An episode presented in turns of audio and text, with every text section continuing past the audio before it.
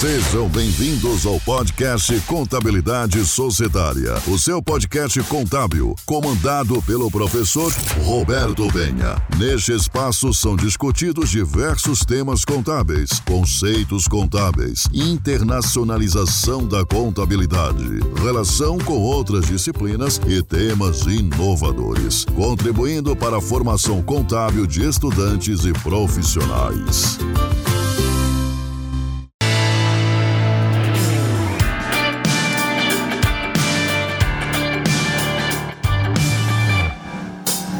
Olá, tudo bem? Quem fala com vocês é o professor Roberto Penha e hoje vamos estudar sobre introdução à demonstração do resultado do exercício. Teremos um panorama geral sobre o que é a DRE, o que é receita, custos, despesas, a sua estrutura. Se você quiser o conteúdo de forma gráfica, você pode acessar o canal Contabilidade Societária e lá você terá acesso ao conteúdo em formato de vídeo. Por isso que a aula via podcast, que você está me ouvindo agora, ela é uma introdução. Não tem como ter uma profundidade maior via podcast, pois fica complicado, inclusive exemplificações com demonstrações contábeis das corporações, das organizações. Então é isso. Se você acha que esse conteúdo vai lhe agregar, eu peço que você acompanhe e será muito útil para a sua formação acadêmica. Vamos lá?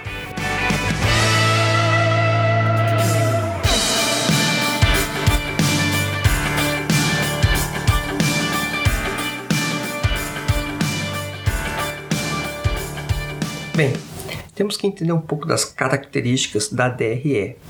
Uma delas é que a DRE ela não é uma demonstração de posição estática como um balanço patrimonial.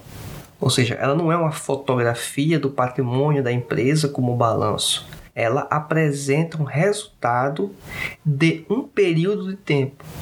Usualmente, a grande parte das empresas apresentam essa demonstração de forma anual. Contudo, as grandes corporações, SAs, capital aberto, capital fechado, elas têm as demonstrações publicadas trimestralmente. Para fins internos organizacionais, as empresas tendem a utilizar a DRE em períodos mensais, geralmente, para poder tomar as suas decisões, certo? Verificar como está o andamento, mas para fins de publicação, trimestralmente e anualmente. Então, esse demonstrativo ele tem uma apresentação de dedutiva. Quer dizer isso? Apresenta-se receitas e tem uma série de deduções, diminuições em virtude de custos e despesas. A finalidade da DRE é apresentar o resultado da empresa. Ela serve, ela serve e é para tomar decisão, mas o produto final dela é apresentar o resultado da companhia, lucro ou prejuízo. A apresentação gráfica da DRE ela é vertical, de cima para baixo, onde em cima constam as receitas da empresa e posteriormente vêm as despesas e custos, reduzindo esse, essa receita para se obter o resultado. A DRE tem como parâmetro ou serve na verdade como parâmetro para verificar a condição financeira da empresa ao longo do tempo. Em virtude do que? Esses resultados de lucro prejuízo, eles vão refletir no grupo patrimonial do PL. E isso, ao longo do tempo, vai indicar se a empresa vai ter condições de continuidade ou não. Uma empresa com uma série de prejuízos, ela vai ter o seu patrimônio deteriorado inclusive correndo o risco de entrar numa situação de passiva descoberto. Então, a DRE ela também é uma demonstração de cunho econômico e alguns erroneamente se confundem como se ela fosse de cunho financeiro, regime de caixa. Ela é financeira de cunho econômico. As receitas que apresentam-se na DRE não quer dizer que foram recebidas. De igual forma, os custos e despesas. Aqueles custos e despesas não quer dizer que eles foram pagos dentro do período de análise, mas sim que as operações que desencadeiam o fato contábil para registro ocorreram naquele período de tempo, ou seja, no trimestre, no ano e assim vai. A DRE, semelhantemente ao balanço patrimonial, apresenta uma série de regras ou parâmetros para sua composição. Podemos destacar que na DRE apresenta-se a receita bruta no início de sua demonstração contábil e posteriormente essa receita bruta ela sofre deduções, deduções provenientes de devoluções de vendas que foram canceladas, abatimentos, descontos que ocorreram no período.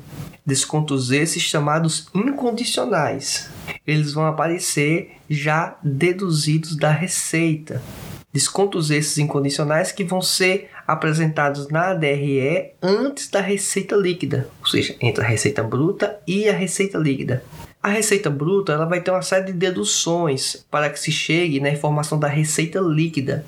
Dentre essas deduções, temos as devoluções de vendas canceladas que podem incorrer, por exemplo, em problemas ou defeitos em um equipamento, em produtos que foram entregues. Então, essa venda é cancelada, há uma redução da receita inicialmente obtida, como também abatimentos, descontos, descontos esses de caráter incondicional.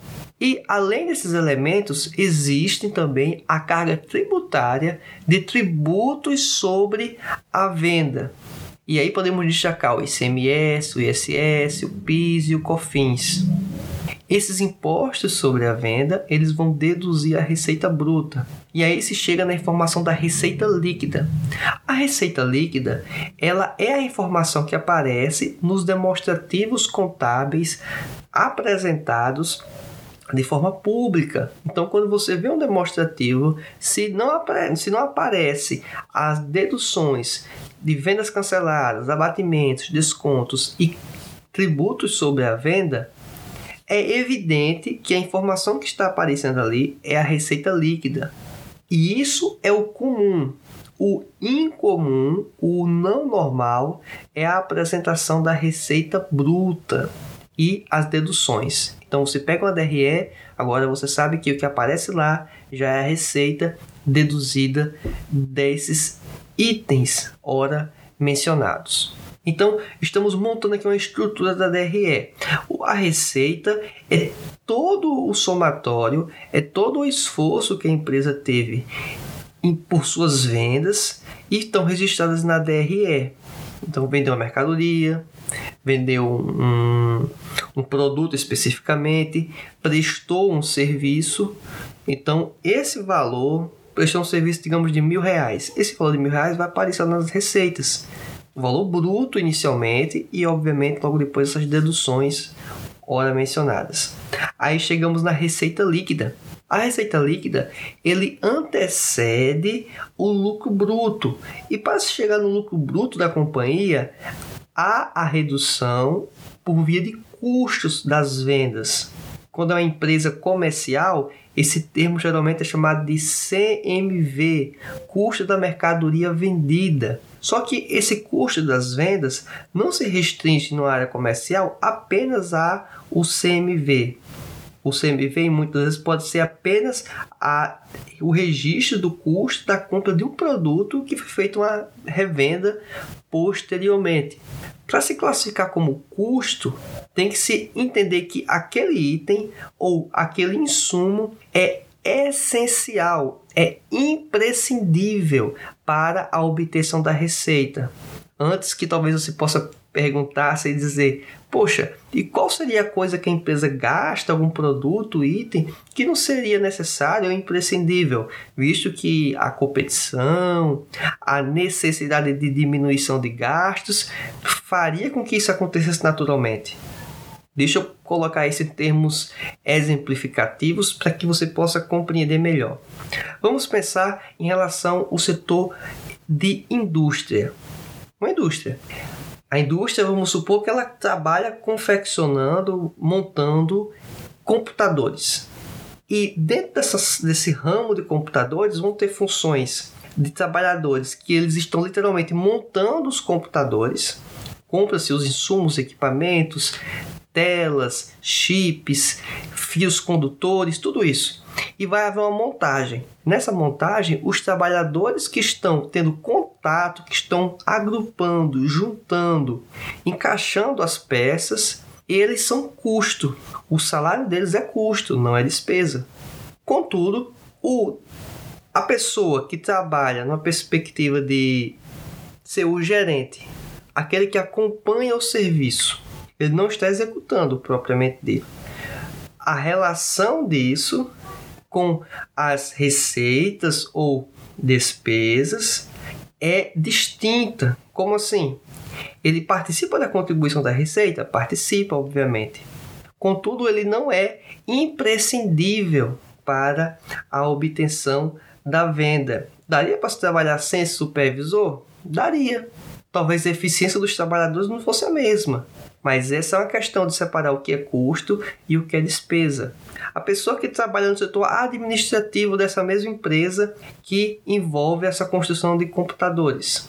Não é atividade fim essa área administrativa, obviamente. Ele, inclusive, poderia terceirizar e tranquilamente continuar tocando a atividade. Esse custo ou esse gasto, na verdade, em relação a trabalhadores da área administrativa, eles se encaixariam como despesa. E aqueles que estão literalmente com a mão na massa, que são alguns autores chamam de trabalhadores de toque, porque eles estão pegando no produto, eles são imprescindíveis para a a elaboração final, a composição final do produto, esses aí são considerados custos. Então, a receita líquida ela vai ser deduzida de custos como esse de compra de mercadoria para revenda, da situação dos trabalhadores que estão diretamente ligados à composição desse produto final. Então, tudo isso é custo. E aí eu chego no meu lucro bruto. E para poder avançar em relação a esse lucro bruto, eu vou diminuir do que se chama de despesas operacionais. E antes que talvez você se assuste em eu dizer para você que não existe o termo mais despesas não operacionais, pois algum tempo atrás era um termo inclusive utilizado para indicar aquilo que não tinha a ver com as operações da empresa. Hoje o termo adequado é outras despesas operacionais. Então tem despesas operacionais e tem outras despesas operacionais. O que se encaixa quando se fala sobre despesas operacionais? Podemos segregar essas despesas operacionais pelo menos em três níveis básicos: despesas de vendas, despesas administrativas e despesas financeiras. Como assim despesas de vendas? Propaganda, publicidade, são despesas inerentes para que se obtenha vendas. Então, por isso o termo despesas de vendas. Despesas administrativas. Uma muito comum, obviamente, é os pró o próprio salário dos profissionais, dos trabalhadores que são da área administrativa. Temos também o exemplo da depreciação. É uma despesa, inclusive, não desembolsável. Por isso que nós falamos que a DRE é uma demonstração de caráter econômico e não regime de caixa, pois a depreciação é mais um exemplo de que faz parte da DRE, diminui o resultado dela, mas não houve sequer nenhum desembolso o desembolso ocorreu anteriormente na aquisição, se foi à vista, ou pode ter ocorrido, inclusive, é a prazo. Então, o desembolso ainda vai ocorrer e não necessariamente vai ser a taxa de depreciação do equipamento. Então, só para vocês terem uma dimensão de como funciona isso. Além disso, temos as despesas financeiras.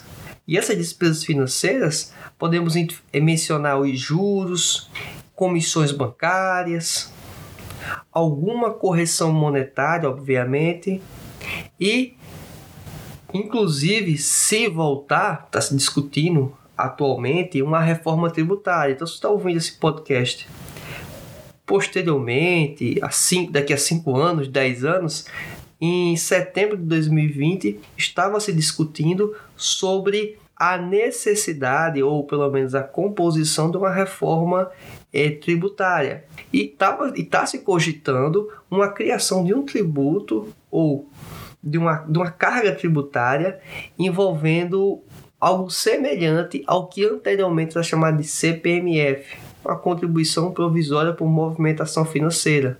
Era essa o termo CPMF é essa a tradução.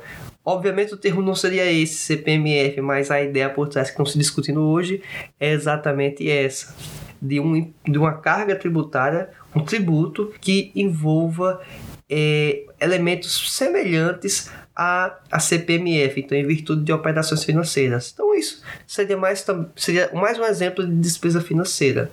Outra questão também que devemos considerar são as receitas financeiras. As receitas financeiras, elas são deduções que se compõem junto com as despesas. Então, o que aparece na parte de despesas operacionais de cunho financeiro são, é o efeito líquido das despesas financeiras com as receitas financeiras. É esse o parâmetro, é isso que aparece. E aí, como apurar o resultado da empresa após essa composição? Se eu tenho lucro bruto e diminuo as minhas despesas operacionais, que são de caráter administrativo, de vendas e financeiras, eu estou atendendo a composição do que é o lucro operacional. Posteriormente, vai se ter a composição das despesas consideradas outras despesas operacionais e receitas, outras receitas operacionais. Não falo aqui, deixo bem claro isso, não é o termo não operacional. Anteriormente, isso era um termo empregado. Acontecia, era muito comum. Agora, depois da, das alterações do CPC, esse tipo de composição deixou de existir, pelo menos o termo. A essência por trás, e muitas das vezes, é considerar exatamente tentar identificar aquilo que faz parte das operações e aquilo que não faz parte das operações da empresa. Então, aquilo que não seria da, das operações da empresa, eu vou classificar como outras despesas operacionais ou outras receitas operacionais. Mas de forma alguma empregar o termo não operacional. Por mais que mentalmente, para mim, facilite muito dar um tratamento dessa forma. Não sei se isso acontece em virtude da minha formação, que quando concluí o meu curso, a minha graduação em Ciências Contábeis, o processo de aprendizado foi muito pautado em separar o que era operacional e não operacional. E basicamente, o que era o não operacional anteriormente à adoção dos CPCs, da internacionalização da contabilidade, hoje é o outras receitas e outras despesas operacionais. Então, para mim, fica muito mais fácil fazer esse link mentalmente. E acredito que para vocês isso possa, de alguma forma, também ser algum mecanismo para segregar, para separar. E aí fica uma dica, ou pelo menos também alguns exemplos de operações que são classificadas como não operacionais anteriormente, mas que hoje chamadas de outras despesas operacionais e outras receitas operacionais. Imagine que você tem uma venda de imobilizado. Não é atividade fim da empresa se desfazer do seu imobilizado. Ao vender o imobilizado, a empresa pode ter um ganho com a alienação desse imobilizado ou uma perda. Se houve um ganho na venda desse imobilizado, eu classifico como outras receitas operacionais. Se houve um prejuízo na venda desse imobilizado, uma perda, uma diminuição, eu classifico como outras despesas operacionais. Então, fica, a venda de imobilizado é bem latente isso. Fica muito evidente o que é operacional e o que é outras operações. E aí, a depender do resultado, você fazer essa classificação. Ou seja, o grupo de despesas de outras despesas operacionais, não necessariamente ele tem que ter um caráter de dedução ele pode ter uma soma, na verdade, tornar-se um efeito positivo. Então depende de como foi a composição dessa DRE. Obviamente estou fazendo algumas, vamos dizer, generalizações, algumas algumas simplificações, pois a ideia aqui desse podcast é uma apresentação introdutória. Então, você está se ambientando no curso de Ciências Contábeis, é perfeitamente interessante esse, esse conteúdo. Caso você eh, seja um, um aluno proveniente, inclusive de outros cursos, ou um profissional já, um administrador e quer ter uma dimensão melhor, esse conteúdo aqui está em perfeita consonância, que é um material com maior profundidade. Acesse no YouTube aulas, uma playlist que existe sobre as demonstrações contábeis, em específico no caso a aula de hoje, sobre DRE. Lá você vai ter acesso a exemplificações, a um material atualizado e com imagem, com exemplos, ilustrações que podem ajudar na sua, na sua, no seu aprendizado. Vamos avançando aqui? Então, após eu ter meu lucro operacional, que foi o meu lucro bruto, menos as despesas operacionais, e eu ter o meu lucro operacional menos as outras operações da empresa, os outros resultados que podem ser positivos ou negativos, eu vou ter o meu resultado antes do tributo antes do, do, do imposto de renda, antes da contribuição social sobre o lucro líquido, a famosa CSLL, ou para alguns apenas CSL, contribuição social sobre o lucro. Então, esses elementos vão após a composição ou a redução desses tributos sobre o resultado, no caso de lucro, eu vou ter o meu resultado final, que é um lucro. Só que esse lucro já é deduzido da carga dos tributos sobre o lucro. Então fica fácil perceber a composição do que é a DRE. Eu tenho essas receitas menos custos e despesas, e os custos e despesas têm a essência de ser um sacrifício para a obtenção de resultado. É um sacrifício financeiro para a obtenção do resultado, no caso positivo da, DR, da receita, da DRE. Esse lucro líquido ou prejuízo que pode ocorrer, espera-se que não aconteça dentro das organizações, eles vão compor, eles vão aparecer no PL da empresa, no balanço patrimonial. Então, a integração da DRE e do balanço patrimonial é, é, é um cordão umbilical, vamos dizer assim. Não tem como tratar o balanço patrimonial de forma isolada sem a DRE. Não tem como não tratar da DRE sem pensar na repercussão que isso vai gerar no patrimônio da empresa. Então, um lucro hoje, um resultado positivo hoje, é uma indicação que parte desse lucro vai se tornar caixa. A mesma coisa prejuízo. Esse prejuízo é uma indicação que no futuro isso vai estar consumindo caixa, pois não é uma operação, uma demonstração financeira de regime de caixa, é uma demonstração financeira de caráter econômico. E esse fluxo temporal de caixa do que está ocorrendo de forma, vamos dizer, cabal, é perceptível, é captado através de uma outra demonstração contábil, que é chamada DFC, demonstração do fluxo de caixa. E aí, para você ter acesso e saber um pouco mais sobre isso, veja o podcast que trata sobre DFC, bem como também o vídeo no YouTube, no canal Contabilidade Societária, que também fala sobre a DFC. E aí temos um panorama do que é a DFC. Espero que esse conteúdo tenha contribuído para a sua formação. Acompanhe as demais aulas que são apresentadas sobre a temática de demonstrações contábeis. Desde já agradeço a sua atenção e até mais.